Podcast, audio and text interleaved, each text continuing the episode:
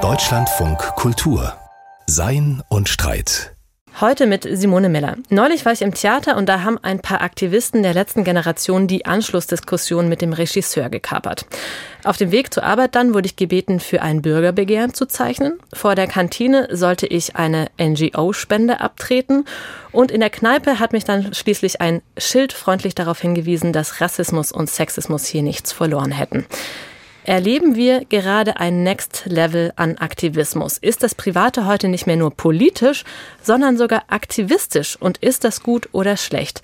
Das ist die Frage, die uns hier umtreibt, die wir diskutieren wollen, hier in der Philosophiesendung Sein und Streit. Und wir, das sind Catherine Newmark. Hallo, herzlich willkommen. Hallo. Wolfram Eilenberger, herzlich willkommen. Hallo, freue mich. Und ich, Simone Miller.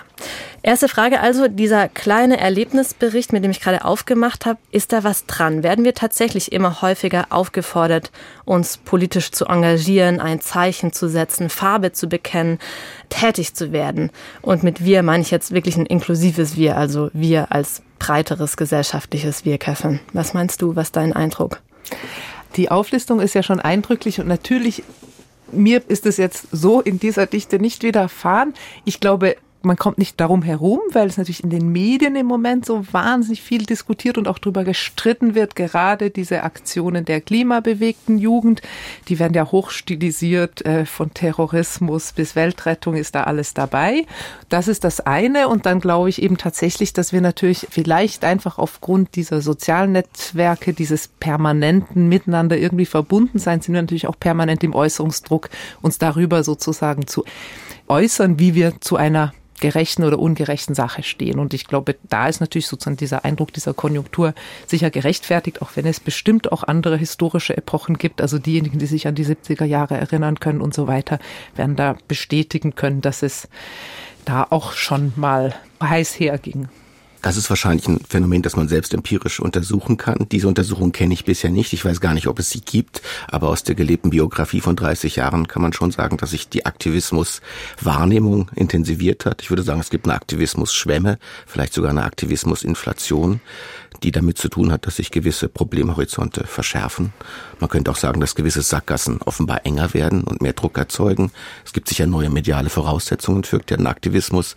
Aus der Sphäre, in der ich tätig bin, kann ich zumindest sagen, dass es zwei Zonen gibt, die mir sehr stark aktivistisch mobilisiert scheinen. Das ist einerseits die Geisteswissenschaften selbst. Es ist sehr oft schwierig bei Vorträgen noch zu unterscheiden, spricht da eigentlich ein Akademiker oder spricht dieser Akademiker oder diese Akademikerin schon in der Rolle des Aktivisten.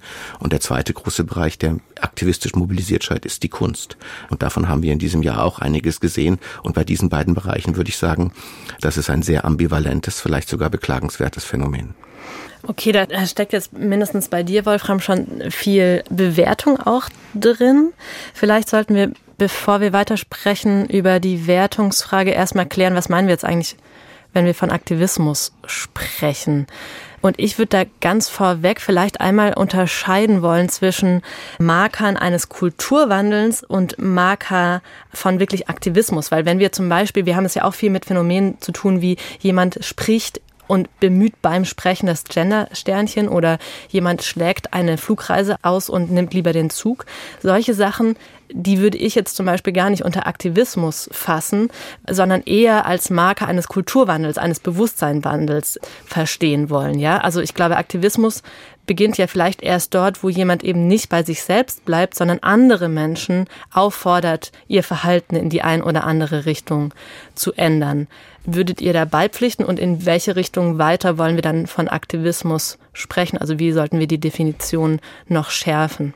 Ja, darüber habe ich auch nachgedacht. Ich meine, es gibt da bestimmt Leute, die länger drüber nachgedacht haben. Knut Korzen hat ja dieses schöne Buch Die Welt verbessere unlängst herausgebracht.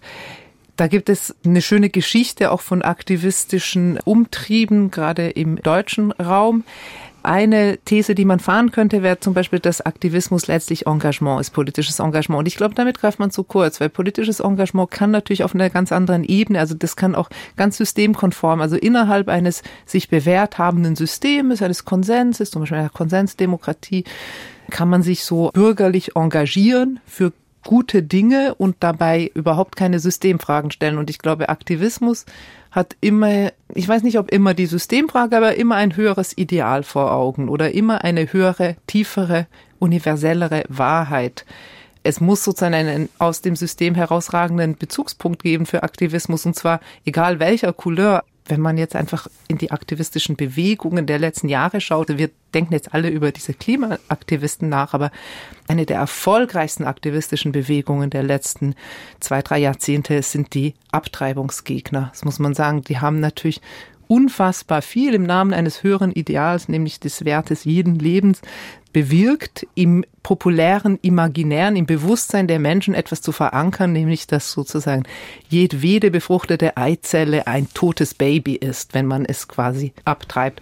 Und da haben sie natürlich auch mit sehr drastischen Aktionen ähm, so auf diese Art von Dingen aufmerksam gemacht. Es war jetzt letztens in der New York Times ein wahnsinnig interessantes Porträt von diesem Rob Schenk, der das sehr, sehr aktiv betrieben hat in den 80er Jahren, auch sehr bewusst da wirklich auf die populäre Vorstellung von was da eigentlich passiert in einer Abtreibung gezielt hat und damit sehr viele Leute sehr viel sozusagen innergesellschaftlich verändert hat in der Vorstellung dessen, um was es hier geht. Von dem her würde ich sagen, es muss irgendwo etwas übergeordnet, und das würde ich jetzt auch für die Klimabewegung sagen oder für den Feminismus, da ist eine Idee von Gerechtigkeit oder von Weltrettung oder von dem Wert des Lebens, die ist irgendwie jenseits der Gesellschaft verankert, oder? Du würdest also sagen, es braucht einen ideellen Bezugspunkt, der den Status quo sprengt. Wolfram Eilenberger, Wolfram, würdest du da noch was hinzufügen wollen? Also das scheint mir jetzt ganz richtig äh, von der Beschreibung. Vielleicht kann man erstmal sagen, der Aktivist, die Aktivistin ist eine Person, die handelt, die eine Weltveränderung will, weil der Zustand der Welt für sie so nicht akzeptabel ist. Es ist eine öffentliche Gestalt. Niemand kann nur im Wohnzimmer ein Aktivist sein. Ich würde sagen, der Aktivismus enger verstanden ist immer ein themenbezogener Aktivismus. Man kann nicht Aktivist für alles sein. Wer unzufrieden ist mit der Gesamtsituation, das mag es geben, aber der Aktivist ist der themenspezifisch, der ist themenspezifisch unterwegs. Ich würde sagen, er ist auch sozial konzentriert oder sie. Das heißt, man kann auch eigentlich schlecht alleine Aktivistin sein, sondern man braucht eine Gruppe, die diese konzentrierten hm. Aktionen vorträgt. Da könnte man aber ein kleines Fragezeichen dran hängen. Ne? Denken wir einfach nur ein Beispiel an Greta Thunberg, die hat alleine begonnen. Klar, aber mit dem Ziel der Sensibilisierung und dem Schaffen Schaffen einer Gruppe, die dann also aktivistisch mobilisiert wurde. Im, hm? Entschuldigung, also es sind immer mindestens Gruppen adressiert. Vielleicht ein drittes Kriterium ist, der Aktivist erfährt sich in spezifischer Weise als ohnmächtig in Bezug auf die Regeln und die Verfahrensweisen der Gesellschaft, in der er sich findet. Die Themen, auf die er oder auf die sie Wert legt, sind für ihn nicht ausreichend intensiv adressiert und deswegen sucht er andere Wege. Und vielleicht das vierte, die aktivistische Haltung ist eine Haltung der Zeitnot es ist dringend, es ist drängend, man kann nicht länger warten. Ich denke, wer diese vier Kriterien erfüllt, der ist in gewisser Weise Aktivist oder Aktivistin. Genau, ein Punkt, den ich vielleicht auch noch ansprechen würde, wobei der schon quasi enthalten war in dem, was du gesagt hast, ist, dass Aktivismus meistens außerparlamentarische Wege bemüht. Ich finde eine Frage, die gerade in beiden euren Beiträgen schon angeklungen ist, die wir vertiefen sollten, ist die Frage, was macht denn eine politische Geste, eine politische Handlung wirklich zur Handlung? Also was ist sozusagen die Minimalvoraussetzung für eine aktivistische Handlung, die wir als solche gelten lassen wollen? Und ich denke da natürlich daran, dass viel politischer Aktivismus, über den wir uns auch gerade unterhalten, der hohe Wellen schlägt, auch im digitalen Raum stattfindet. Und wollen wir zum Beispiel so etwas wie das Liken, das Sharen eines bestimmten Inhalts schon als politische Geste gelten lassen und anhand welches Kriteriums befinden wir darüber? Das finde ich eine richtig gute Frage. Ich glaube, dass man das dann vielleicht ausdifferenzieren muss. Also so spontan gesehen, man könnte sagen, man muss irgendein persönliches Risiko damit verbinden. Es muss irgendwie auch, so was Wolfram schon sagt, es ist ja eine Handlung, also es ist auch irgendwie eine riskante Handlung. Es hat ja oft etwas so auch mit einem Widerstand gegen die geltenden Regeln oder und oder Gesetze zu tun. Das heißt, es ist tatsächlich, es kann so ein physischer Einsatz sein, aber ich glaube, darauf kann man es nicht beschränken. Es gibt natürlich auch in der digitalen Sphäre Handlungen, die risikobehaftet sind. Also denken wir an Situationen, wo man eben in nicht demokratischen Staaten auch über digitale Äußerungen sich durchaus ins Risiko bringt. Und von dem her ich weiß aber auch nicht, ob das sich selber ins Risiko bringen unbedingt dann wiederum die Voraussetzung sein muss für gelingenden oder auch nur schon definitorisch gemäßen Aktivismus. Also ich glaube, da gibt es so ein gewisses Kontinuum, aber ich glaube, was Wolfram meinte, ist schon diese Art von Handlung. Und ich würde sagen, so nur weil ich jetzt auf meinem Twitter oder Mastodon-Feed jetzt etwas like, was mir richtig scheint, das würde ich jetzt noch nicht, einfach weil ich da weder eine Handlung noch ein Risiko irgendwie im Ansatz sehe. Aber das wäre so meine erste Intuition. Ich weiß nicht, wie ihr das seht. Wie siehst du das selber, Simone? Ich neige als erste Antwort dazu zu sagen, eine Geste kann nur dann als politische Handlung verstanden werden, wenn tatsächlich sie auch unterlegt ist durch Verantwortungsübernahme. Zum Beispiel nehmen wir jemanden, der oder die einen Inhalt der letzten Generation teilt und dann in diesem selben digitalen Raum aber zusieht, wie diese Person, also die Urheberin des Inhalts, zerfetzt wird, ja, also mit Schmähungen, mit Hass überzogen wird und da tatenlos bei beisieht, ohne öffentlich Stellung dazu zu beziehen und auch sonst in ihrem eigenen Leben keine großen Anstrengungen übernimmt, der Klimakrise zum Beispiel etwas entgegenzusetzen, dann würde ich sagen, dieses Teilen, dieses Liken, dieses Sharen kann unmöglich als politische Handlung verstanden werden, eben weil sie nicht unterlegt ist mit Verantwortungsübernahme für diese Inhalte. Defizientes Handeln genau. politischer Art. Mhm. Ja. Und mhm. ich glaube, das ist etwas, was wir gerade ganz viel sehen. Deswegen bin ich nämlich auch, was unsere Ausgangsfrage angeht, gar nicht so sicher, ob wir wir es gerade mit einer Konjunktur des Aktivistischen zu tun haben oder vielmehr mit einer Konjunktur des politischen Opportunismus. Da würde ich auch also gerne dran anschließen. Man kann ja sagen, wenn Aktivismus öffentliches Handeln ist, dann ist es zunächst mal kommunikatives Handeln. Das kann sensibilisieren. Ich glaube, viele Hashtags, Weiterleitungen sind Sensibilisierungsaktivismen, die erst die Gemeinschaft stiften, die dann handelnd aktiv werden kann. Das war ja bei MeToo so. Da wurde ja durch die Hashtags eigentlich erst eine Gemeinschaft gestiftet und hat sich aus der Taufe gehoben, die dann tatsächlich auch materiell aktiv wurde.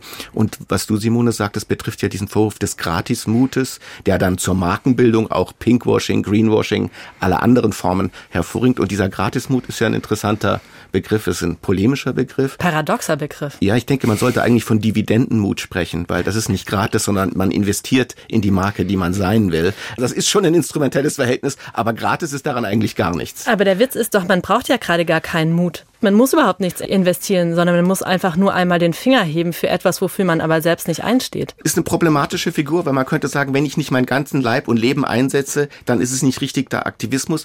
Die Grenze würde ich nicht ziehen, aber unser klassisches Bild vom Aktivismus, das läuft über Personen wie Martin Luther King, wie Nelson Mandela, wie feministische oder auch Gay Rights Aktivisten und die sind natürlich auf der Straße gewesen, die haben mit Leib und Seele und Körper alles riskiert, teilweise ihr Leben riskiert und vielleicht sollte man den Aktivisten von diesem Idealtypus ausdenken. Das ist sozusagen die idealtypische Verkörperung des Aktivisten und dann gibt es eben Stufen, die sich in einem Kontinuum weiter nach unten abschwächen. Genau, und deswegen sind die Menschen so ärgerlich, zumindest aus der Perspektive von echten, eingefleischten AktivistInnen, die sich dann zum Beispiel die Regenbogenflagge aufs Revers heften und gleichzeitig aber nichts dazu beitragen, dass man Diskriminierung in Hinsicht von Queers oder sowas in mhm. irgendeiner Weise bekämpft, ja? Oder? Ich weiß nicht, ob das jetzt vom Thema wegführt, aber ich würde Dividenden oder Gratismut, also man kann das sehr negativ beschreiben, aber es gibt natürlich auch stille Gesten der Solidarität, die etwas wert sind. Ich kann mich erinnern, ganz in den ersten ersten Tagen des Ukraine-Krieges gab es dieses eine Foto aus der Moskauer U-Bahn, wo eine wirklich alte Oma einfach ganz still da saß und dieses Gelb und Blau trug und es war so eine ganz stille Geste. Gut, da kann man auch sagen, das ist nicht ganz gratis, weil Moskau da kompliziert ist, was solche Gesten betrifft. Aber ich glaube auch dieses stille sich anheften eines solidarischen Zeichens ans Revers kann natürlich sozusagen in der Masse etwas bewirken. Also das ist aber vielleicht geht das weg vom Aktivismus. Ich wollte nur sagen, da gibt es natürlich auch stille Formen, die etwas symbolisch hm. bewirken können. Und genau deswegen finde ich nämlich die Frage wichtig, wann ist denn so eine stille Geste tatsächlich eine hilfreiche Geste und wann nicht. Und deswegen hatte ich diesen Vorschlag von der Verantwortungsübernahme sozusagen ja, ja. angeboten. Vielleicht noch eine Überlegung dazu. Die Frage, wann Gratismut nicht Gratismut ist, hat ja oft mit persönlicher Betroffenheit zu tun. Und da kommt man fast so in ein identitätspolitisches Fahrwasser, in dem man sagt, wenn Aktivismen Gemeinschaften stiften und wenn es Mut braucht, Aktivist zu sein, dann kommt man auf die Idee, dass nur diejenigen, die wirklich betroffen sind, wahre Aktivisten sein können. Das heißt, man grenzt das Wir möglicher Aktivisten auf betroffenen Gruppen ein, die tatsächlich unter der Diskriminierung leiden. Und da gibt es dann, würde ich sagen, Aktivismusparadoxien, die man ja auf vielen Demonstrationen und in vielen Bewegungen sieht. Du kannst bei uns gar nicht mitmachen, weil dieses Wir ist begrenzt, ansonsten wäre es Gratismut. Und äh, das ist eine problematische Figur, dass nur wirklich diejenigen wirklich Aktivismusmut zeigen können, die auch konkret von der Diskriminierung betroffen sind. Und ein Aktivismus, der sich so gebiert, der grenzt sich natürlich ganz gefährlich ein würde ich zustimmen, aber ich glaube genau, wenn man eben jetzt dieses Kriterium der Verantwortungsübernahme unterlegen würde, dann stimmt es genau gerade mhm. nicht. Also natürlich kann es, wenn es jetzt zum Beispiel um feministische Belange geht, können auch Männer Verantwortung übernehmen für die Interessen von Frauen und anderen Minderheiten. Ne? Ich glaube, worauf du anspielst, Wolfram, sind natürlich dann so diese etwas kleinteiligen und manchmal auch etwas kleinlichen Debatten über wer im Namen von wem spricht und so weiter. Ich glaube, das ist nochmal so ein Riesenfass. Ich weiß gar nicht, ob man das unbedingt aufmachen sollte. Wenn man jetzt wirklich über Aktivismus redet, glaube ich, käme man schon auf Momente, wo jemand quasi über das Kriterium der Verantwortungsübernahme oder eben dieses sehr aktive, sehr nach außen handeln. Ich war nochmal stecken geblieben bei diesen wirklichen Vorbildern, die du, Wolfram, schon angeteased hast, also so dieser gewaltlose Widerstand, Mahatma Gandhi, Martin Luther King, diese Art von auf der Straße und in gewisser Weise auch riskanten Widerstand, den man da ausübt gegen ein so manifest ungerechtes System. Und ich weiß nicht, ob das jetzt so euren Interessen entspricht. Also sollen wir überhaupt über diese Klimabewegung und die Tomatensuppen und das Ankleben reden, aber inwiefern steht das genau in dieser Tradition oder inwiefern unterscheidet sich das? Das war eine Frage, die ich mir auch nochmal gestellt habe, als ich mir so überlegt habe, was eigentlich am Aktivismus interessant ist. Ja, auf die Klimabewegung bezogen könnte man ja sagen, das Interessante daran ist, dass dieses Wir ein maximal inklusives ist. Es ist jeder auf diesem Planeten, es ist sogar jedes Tier, jedes Lebewesen und nicht nur der Gegenwart, sondern noch aller Zukünfte, an die wir denken können. Dieser Aktivismus ist ein maximal entgrenzter Aktivismus, der themenspezifisch ist, aber sich in einer Weise für ein Wir vereinnahmt, das wahrscheinlich ungesehen ist im Aktivismus. Und das ist ja eine ganz spezifische Situation, dass wir einen themenbezogenen Aktivismus haben können, der tatsächlich die gesamte Bevölkerung dieses Planeten betrifft, aufruft, adressiert und zwar nicht nur für die Gegenwart, sondern für die Zukunft. Das würde ich sagen, ist ein Spezifikum an der Klimasituation und auch ein Spezifikum am Klimaaktivismus. Und ich glaube, deswegen fühlen wir uns auch auf so neue Art und Weise herausgefordert, weil natürlich damit auch verbunden ist der Unterton der Erwartung. Es wird eben nicht nur appelliert an unsere Verhaltensänderung, sondern es wird auch appelliert an unser Selbsttätigwerden. Denn die Erwartung ist diejenige, wir leben in Zeiten, die Engagement, und zwar Engagement von allen, nötig machen. Deswegen bitte reih dich ein. Jetzt können wir vielleicht doch nochmal zurückkommen auf diese Frage, ist diese Art von Aktivismus, die wir da gerade beobachten, ist das ein Zeichen von Fortschritt oder eher von Verfall? Innerhalb einer Demokratie. Und Wolfram, du warst da vorher schon relativ schnell beim Verfall angekommen, wenn ich dich richtig verstanden habe die Klimabewegung, diese letzte Generation, diese Aktion, vielleicht kann man ja auch mal ganz konkret darüber sprechen, in welchem Verhältnis sie stehen. Aber natürlich kann man sagen, dass das zunächst mal ein Radikalisierungsphänomen ist. Das ist ja ganz unbestreitbar, dass von der Fridays for Future Bewegung es Spaltgruppen gibt. Die Adressierung oder die Rechtfertigung der letzten Generation ist, wir haben es mit diesen Mitteln versucht. Das hat nicht zu den Handlungen politisch geführt, die wir gewünscht haben. Jetzt brauchen wir andere Maßnahmen, die störender sind, die schmerzvoller sind, die auch symbolisch stärker sind und die natürlich auch härter an die Grenze des Erlaubten gehen äh, und des Legalen gehen. Und in, in gewisser Weise kann man sagen, wenn sich Aktivismen als Aktivismen radikalisieren, dann ist das wiederum ein Ohnmachtssystem oder ein Inaktivitätsphänomen. Und in dem Fall ist es ein Verfallssystem, weil die letzte Generation zumindest so wie sie sich selbst beschreibt, müsste es ja gar nicht geben, wenn Fridays for Future Ziele auch nur annähernd erreicht hätte. Also es wäre der Verfall jetzt rein demokratietheoretisch gesprochen insofern, als wir eine Lage haben, in der das betonen die ja auch immer, es gibt natürlich eine Mehrheit für Klimaschutz, aber es gibt keine politische Aktivität und wir haben ein politisches System, was offensichtlich in sich selbst so träge ist oder wenn man verschwörungstheoretischer arbeiten will, so sehr von Lobbyinteressen bestimmt wird und so in sich dreht, ein kleiner Kreis, der eben irgendwie auch gar nicht mehr den Volkswillen repräsentiert ist. Das wäre so die eher verschwörungstheoretische Beschreibung. Auf jeden Fall machen die nicht das, was sie sollen. Sie kriegen das auch kaum hin, das Minimale, auf das sie sich auch international vertraglich verpflichtet haben, irgendwie umzusetzen. Und darum müssen wir auf diese Regierungen den Druck erhöhen. Das wäre so diese Position, die ja auch sehr prominent von Andreas Malm zum Beispiel vertreten wird, den wir ja unlängst auch in der Sendung hatten, der ihm mit diesem provokanten Buchtitel, wie man eine Pipeline in die Luft sprengt, der sagt, es gibt eben den Erfolg der auch mäßigen und auch sehr gerechten oder die, die wir so im Nachhinein als absolut gerechtfertigten Protestbewegungen wie Frauenwahlrecht oder Bürgerrechtsbewegung, die hingen immer davon ab, dass es auch radikalere Flügel gab, dass es Suffragetten gab, die Briefkästen in die Luft gesprengt haben, also Sachbeschädigungen ausgeführt, dass es die Black Panther gab, die eben natürlich im Gegensatz zu Martin Luther King viel radikaler waren, aber sozusagen diese Gefahr dieses Radikalisierens radikalisierten Flügels auch wichtig ist für die Mitte der Bewegung. Von dem her diese Radikalisierung als eine strategische, diese vielleicht äh, Sachbeschädigung und oder einfach Inkommodierung äh, von Leuten, also dass man eben so etwas Spürbares herstellt, wo dann diese Forderungen mehr Gewicht bekommen, die sonst im politischen Geschäft zwar gerne, die erfahren Zustimmung, werden aber dann trotzdem nicht durchgesetzt. Und das ist sozusagen der Move, der hier gemacht wird, wenn ich das richtig sehe.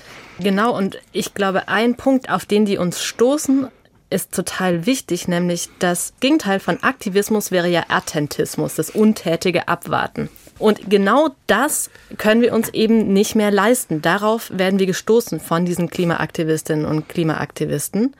Und ich finde das einen ganz wichtigen Punkt, weil wir dadurch verstehen müssen, dass Unterlassung natürlich auch eine Handlung ist. Und auch eine Handlung, für die wir verantwortlich zeichnen. Und ich glaube, dieser Hinweis darauf, dass wir uns Unterlassung als Handlung nicht mehr leisten können, weil sie einfach Schadenskosten nach sich zieht, die wir nicht verantworten können, wenn wir in den Spiegel gucken wollen, auch in ein paar Jahren noch, das ist eigentlich die große Leistung dieses Aktivismus. Simon, ich finde das ist eine super Unterscheidung mit Attentismus und Aktivismus. Das ist eine Unterscheidung. Es gibt aber auch die kleine verzweifelte Schwester des Aktivismus und das ist der Aktionismus.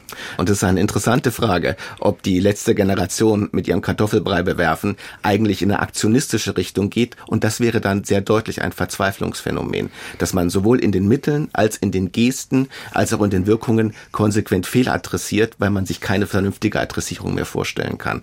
Und wenn Aktivisten zu Aktionisten werden, und das ist, glaube ich, eine Grenze, die man schon benennen kann, dann würde ich sagen, ist der Aktivismus selbst in einer extrem schwierigen Lage und er weiß sich dann auch als verzweifelt. Das wäre auch meine Vermutung für die letzte Generation.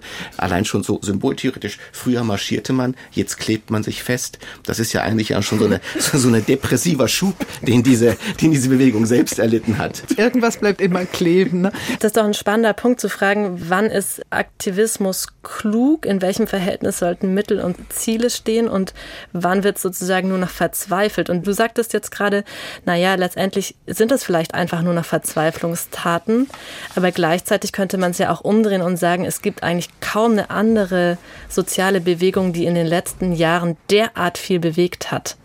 Im ähm, Ergebnis ist das sehr schwer zu begründen, was da so viel bewegt worden sein soll. Dem würde ich zustimmen, aber vielleicht willst du es noch ausführen, was du meinst. Ja, also ich glaube, tatsächlich ist der Klimadiskurs wirklich in der Mitte der Gesellschaft angekommen. Niemand mehr kommt an diesem Thema vorbei. Alle reden, alle sind ständig dabei, entweder darüber nachzudenken, wie sie ihr Verhalten ändern könnten oder dabei zu rechtfertigen, warum sie es nicht tun. Also ich glaube, das alleine ist schon ein ziemlicher Erfolg. Wir haben auf einmal eine Regierung, die das Klimaproblem auf den obersten Platz der Agenda gesetzt hat. Auch das ist ein Erfolg, würde ich sagen. Gleichzeitig habt ihr aber natürlich recht. Also natürlich ist es so, dass das, was im Moment unternommen wird, sowohl von Seiten der hohen Politik als auch von Seiten der Zivilbevölkerung lang nicht reicht. Also natürlich haben wir ein riesengroßes klimapolitisches Desiderat.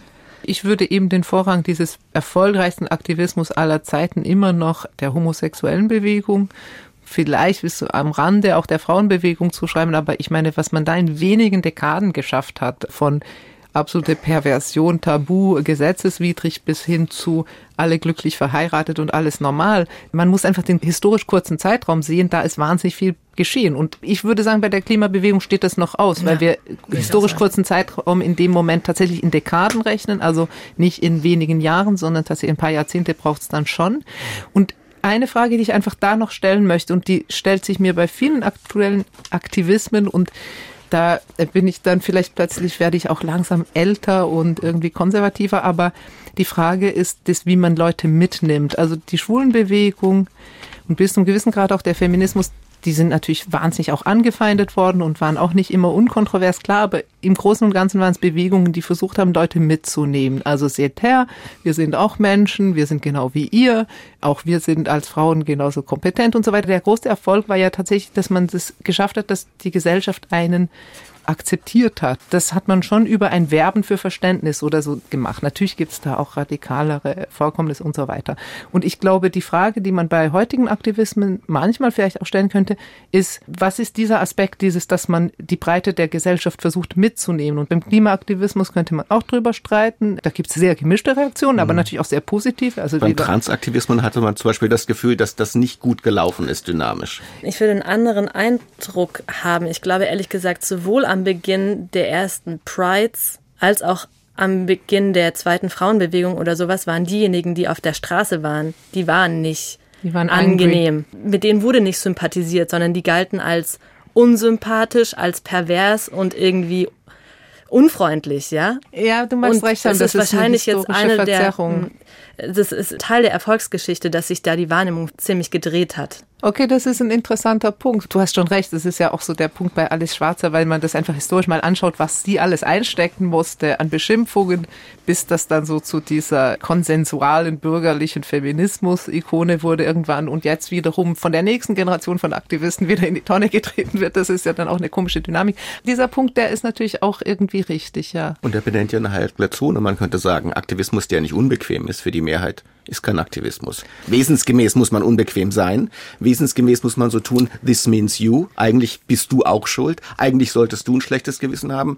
Und wie sollte man sagen, psychodynamisch gibt es da immer das Ressentiment-Risiko, das dann zurückschlägt, dass man da überzieht, dass man den anderen zum Feind erklärt, dass man ein schlechtes Gewissen erzeugt, das unproduktiv wirkt und eben nicht diese inkludierende Wir-Gemeinschaft hat. Und da ist die letzte Generation sicher an einem sehr interessanten Punkt. Man oder kann sagen, sogar am Scheitelpunkt. Oder wenn ich einfach ergänzen darf in deiner Aufzählung, dass man ähm, selber in einer unangenehmen und vielleicht auch unproduktiven Weise selbstgerecht wird. Das mhm. ist auch immer ein Risiko, weil man natürlich einen höheren Wert tatsächlich braucht. Das ist mental auch immer gar nicht so einfach von dem Anrufen eines Ideals. Wenn das ins Moralistische umschlägt, kann das auch nochmal anders problematisch werden. Also nur so als allgemeiner Punkt. Ich würde da voll zustimmen. Also ich glaube, es ist eigentlich eher ein Zeichen des Erfolgs, wenn zum Beispiel die letzte Generation als störend und als unsympathisch empfunden wird, weil das ist ein Zeichen dafür, dass sie tatsächlich den eigenen moralischen, politischen Opportunismus angreift. Wenn zum Beispiel jemand sagt, mit dieser Aktion auf dem BER, da habe die letzte Generation jetzt wirklich die eigenen Sympathien vollends verspielt, dann wahrscheinlich deshalb, weil man eben selbst zwar gerne aus dem Recap den Kaffee trinkt und gerne rhetorisch einsteht für mehr Klimaschutz, aber dann doch bitte mit dem Flieger nach Teneriffa fliegen möchte. Mhm. Und wenn dann diese Art von Störung passiert, dann ist es natürlich in dem ersten Moment viel einfacher, einfach diese Aktion für unsympathisch zu erklären, als sich auseinanderzusetzen mit den eigenen Widersprüchlichkeiten. Also das finde ich total richtig, was du sagst und in dem Sinn ist es produktiv, aber ich habe mir mal von Jakob Bayer, einem Mitglied der letzten Generation, ein Zitat rausgesucht. Das Zitat lautet folgend. Die Regierung hat es selbst in der Hand, die Aktionen sofort zu beenden. Das ist erstmal eine Diktion der Geiselnahme, ja. Wir haben euch Geisel genommen, ihr könnt das sofort beenden. Und dann nennt er zwei Forderungen, die diese Aktion der letzten Generation sofort beenden. Ein 9-Euro-Ticket und die Wiedereinführung des Tempolimits. Sehr viel mehr als die Störung auf dem BRB, diese vollkommene, geradezu satirefähige fantastische Unterkomplexheit der Forderungen, die da wirklich gestellt werden. Das ist doch geradezu absurd.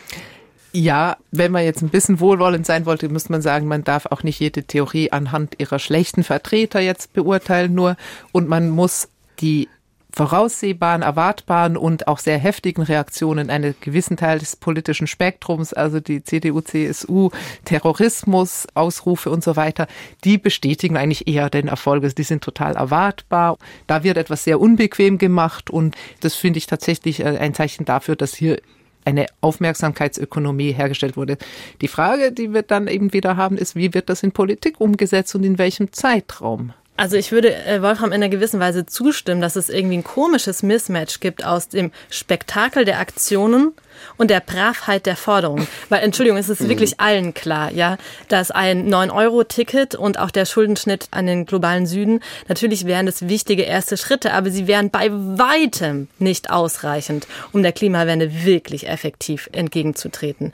Und da sehe ich ehrlich gesagt schon auch ein großes Desiderat dieser Art von Klimaaktivismus, dass sie es irgendwie nicht schafft, eine größere Vision aufzumachen. Also eine Vision einer abgewandelten Kultur einer wirklich emissionsfreien Gesellschaft. Ich glaube, wenn man das anbieten könnte und würde, dann wäre wahrscheinlich der Brückenschlag in die bürgerliche Mitte der Gesellschaft auch etwas leichter, weil man dann etwas Positives hätte, an das man anknüpfen könnte. Und ich fände das, glaube ich, wünschenswert. Darf ich nur jetzt vielleicht noch zu diesem Bayer-Zitat einfach sagen, vielleicht ist das aber auch eine total pragmatische Politik der kleinen Schritte. Also wenn man jetzt mal nochmal wohlwollend sein möchte und einfach sagen möchte. Ich finde, es klingt eher, als ob die Redaktion Böhmermann einen schlechten Tag gemacht hätte und einen Satire-Account für die aber, letzte Generation aufsetzt. Absolut. Wir können uns darüber sehr viel lustig machen. Der Punkt ist doch nur der, wenn es wirklich darum geht, die ganz große Systemfrage zu stellen, und da gibt's ja auch sozusagen diese Fragen, ähm, kann die Demokratie das überhaupt irgendwie hinkriegen oder brauchen wir Klimadiktatur? Auch wahnsinnig polemischer Bereich. Und da würde man sagen, ja, nee, das ist jetzt erstmal ganz brav im Rahmen dessen, was eigentlich ist. Und zum Beispiel Andreas Malm, der eben radikale Pipelines in die Luft sprengen möchte, sagt ja auch, wir müssen das immerhin erstmal im vorhandenen System bearbeiten, das Problem. Also wenn wir jetzt erst noch das System verändern, dann haben wir einfach zu viel zu tun, bevor wir irgendwie aus dem Pushen kommen. Das stimmt, aber ich glaube, man muss nicht notwendigerweise einen Widerspruch aufmachen zwischen pragmatischen ersten Schritten und einer transformatorischen Perspektive. Und das ist eigentlich die Aufgabe die uns bevorsteht und jetzt nicht nur natürlich diesen paar Aktivistinnen, die müssen ja auch nicht überfordert werden, sondern uns als Gesellschaft im Großen und Ganzen, ne? also uns mhm. inklusive. Wobei es natürlich jetzt bei dieser Bewegung, glaube ich, besonders schwierig ist, sich in eine Checker-Pose zu begeben, die viele Aktivisten natürlich auf der Bühne einnehmen. Wir haben nicht nur das Ziel, wir können euch auch sagen, wie man hinkommt. Und das Problem an Frau Neubauer auf der Bühne ist, sie hat das 1,5 Grad Ziel. Sie weiß aber besser als viele, die da unten stehen, dass dieses Ziel selbst derzeit nicht erreichbar ist und dass es keinen politischen Pfad gibt, den sie selbst formulieren könnte, um dieses Ziel zu erreichen. Und da ist natürlich auch für eine Bewegung selbst ein Problem, dass die Problemlage klar ist, dass das Ziel klar ist, dass die Pfadbeschreibung höchst unklar ist und mit ein paar wolkigen Formeln wie von das System ändern und Kapitalismus abschaffen, wird man eine breite Masse nicht nur deswegen nicht mobilisieren können, weil sie es nicht will, sondern weil das auch überhaupt gar kein Pfadvorschlag ist. Ja, wobei man könnte schon ziemlich gut angeben, was geschehen müsste, damit Deutschland zum Beispiel ein CO2-Kontingent für sich veranschlagt und auch einhält. Also ich würde nicht sagen, dass es unmöglich wäre, so eine Perspektive aufzumachen. Wenn das ein globales Problem ist, dann gibt es derzeit keinen globalen Pfad, den irgendjemand formulieren kann. Das ist ja nichts, was man gerne sagt, aber das ist die Lage also es gibt die Möglichkeit, dass es sich ändert. Ne? Also es, es gibt sozusagen nicht die Unmöglichkeit. Nein, aber der Maximalismus gewisser Forderungen, also ich frage mich schon, wie sich jemand wie Luisa Neubauer auf die Bühne stellen kann und der Bundesregierung vorwirft, dass das 1,5 Grad Ziel nicht mehr einzuhalten ist, wenn sie A weiß, dass sie selbst keinen Pfad formulieren kann und B weiß, dass das nicht an der Bundesregierung liegt, C weiß, dass politische Verantwortung nicht so funktioniert, da wird der Klimaaktivismus wie Aktivismus selbst auch immer ein bisschen unehrlich und selbstherrlich. Also ich würde da wirklich unterscheiden wollen zwischen der Gesamtverantwortung, die natürlich nur getragen werden kann von der globalen Weltgemeinschaft und den Teilverantworten, die aber durchaus runterrechenbar sind auf verschiedene einzelne Akteure. Und dann stellt sich eben die Frage, welcher Akteur wird gerade adressiert. Also ich mhm. glaube, wir müssen es angesichts der Zeit zurückkommen auf unsere Ausgangsfrage. Unsere Ausgangsfrage ja, haben wir es tatsächlich gerade mit einer Konjunktur von Aktivismus zu tun und sollten wir selbst alle Aktivistinnen und Aktivisten sein? Meine Antwort ist es eine totale Mobilmachung als Aktivisten oder Aktivistin wie jede Form der totalen Mobilmachung schlecht für eine Gesellschaft ist, dass es da Aufteilungen geben muss und dass die eine Welt von Aktivistinnen eine Welt ist, die nicht nur politisch unbeherrschbar wäre, sie wäre auch unproduktiv und sie würde sich ad hoc in sehr, sehr viele Widersprüche verheddern. Wir brauchen eigentlich sehr viele Menschen, die den Aktivismus selbst bedenken und eingrenzen. Andererseits ist es natürlich auch nicht so, dass wir in bewussten politischen Handlungen derzeit ertrinken. Aber eine Welt voller Aktivisten, in der würde ich sehr ungern leben und da würde ich mich doch dann gerne auf einen Planet B oder C zurückziehen, sofern möglich. There is no Planet B. Ich würde zustimmen, dass wir in einer Welt leben, die Aktivismus an vielen Stellen notwendig erscheinen lässt. Es können immer nicht alle Aktivisten sein, aber es werden eben doch Fragen gestellt, die total wichtig sind und auch zentral von Aktivisten adressiert werden. Auch die Frage, die wir jetzt irgendwie gar nicht so richtig besprochen haben, nach dem demokratischen System, die man ja nicht nur verschwörungstheoretisch polemisch stellen kann, sondern tatsächlich nach globalen Mitbestimmungsmöglichkeiten des Demos oder der einzelnen Bevölkerungen der einzelnen Weltgegenden in Zeiten, wo man eben die Wirtschaft so dermaßen dermaßen vom politischen System abgekoppelt hat. Also da sind sehr viele Fragen drin, die irgendwie von Aktivistinnen und Aktivisten, glaube ich, produktiv adressiert werden können. Und ich würde trotzdem sagen, es braucht immer dann auch noch irgendjemanden, der pragmatisch den Haushalt macht oder mal kurz äh, am Schreibtisch drüber nachdenkt, was jetzt eigentlich das Ziel ist. Ich denke auch, wir sollten nicht alle Aktivistinnen und Aktivisten werden. Aber was wir auf jeden Fall tun sollten, ist unseren eigenen Opportunismus ablegen. Wundervolles Schlusswort. Vielen Dank euch. Wir versuchen es. Danke dir. Für diese Diskussion. Wir sehen, es gibt noch tausend andere Baustellen an diesem Thema zu besprechen. Wir werden es in den folgenden Ausgaben versuchen. Herzlichen Dank. Ehrlich gesagt freue ich mich schon eine ganze Weile auf dieses wunderbar knarzige Geräusch, mit dem sich unser Adventskalender gleich öffnen wird. Wie jedes Jahr versteckt sich hinter jedem Türchen ein Buchtipp, so auch hinter Türchen 4. Adventskalender. Ich bin Hans-Dieter Heimendahl, Deutschlandradio Kulturkoordinator und Redakteur der Langen Nacht. Ich verschenke Wir können auch anders. Aufbruch in die Welt von morgen von Maja Göpel.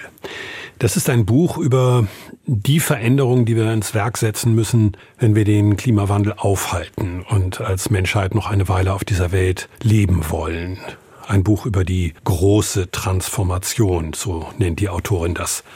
Maja Göppel ist Ökonomin und Nachhaltigkeitswissenschaftlerin. Der eine oder andere hat sie vielleicht schon einmal in einer Talkshow gesehen. Sie ist klug, aber keine abgehobene Expertin.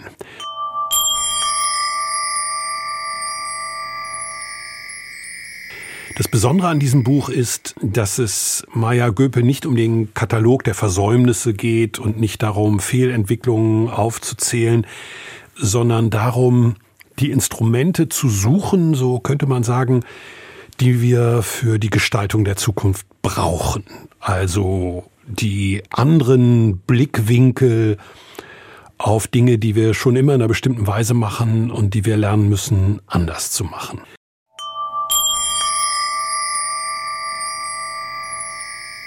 Ich schenke das Buch meinem Sohn Daniel, der sich wirklich große Sorgen macht um die Zukunft und dessen Sorgen ich nicht ohne Scham sehe, denn meine Generation hat nicht genug getan. Dieses Buch kann uns helfen, mir und meinem Sohn Daniel, so stelle ich mir vor, in ein gutes Gespräch zu finden oder in einem guten Gespräch zu bleiben und konstruktiv nach vorn zu schauen. Das Buchgeschenk von Hans-Dieter Heimendahl. Wir können auch anders von Maja Göpel. Schließt nahtlos an an unsere Diskussion, war aber so nicht abgesprochen. Und damit geht Sein und Streit für dieses Mal auch zu Ende. Vielen Dank fürs Interesse und bis zum nächsten Mal, sagt Simone Miller.